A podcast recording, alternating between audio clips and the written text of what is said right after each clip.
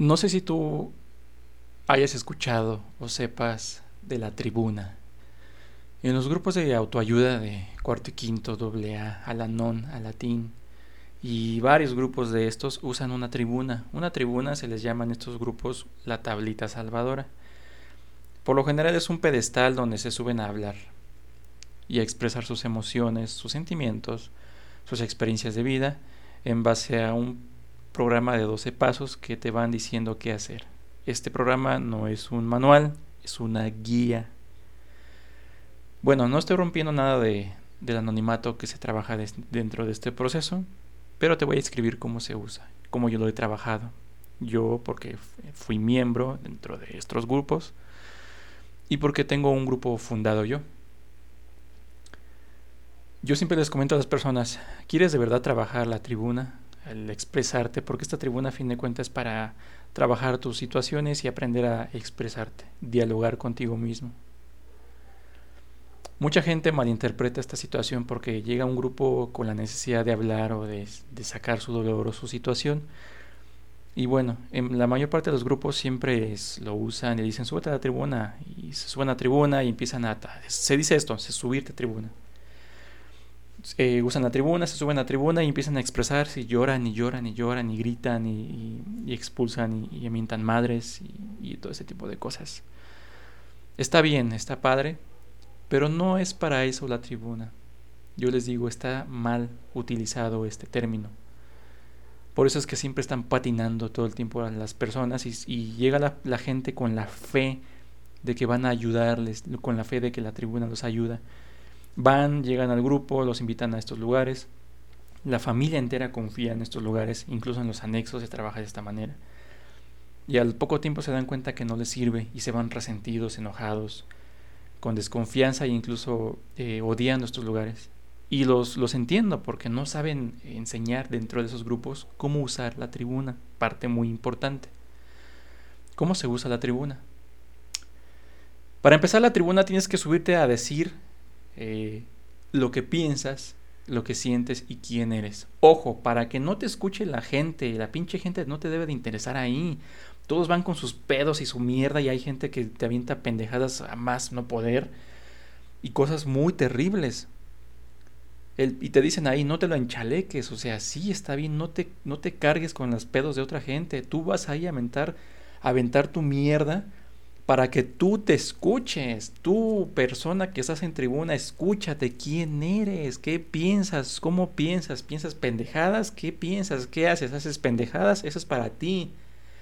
Pero siempre está en el pensamiento ahí el qué dirán.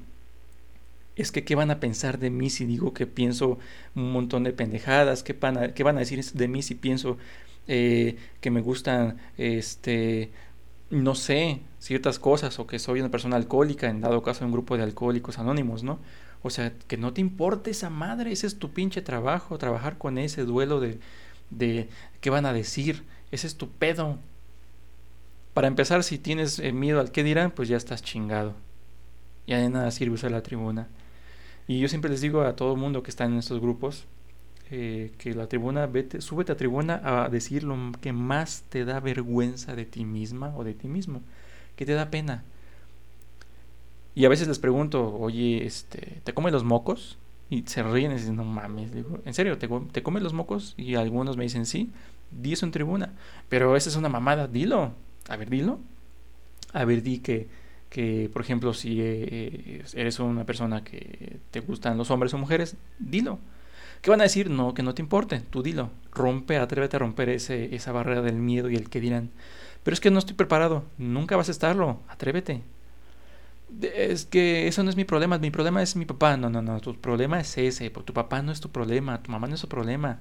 Tu problema es ese, que no te atreves a romper, a doblar tu orgullo, que no te atreves a vencer tu pinche máscara, máscara que pusiste ante la sociedad. Ese es tu problema.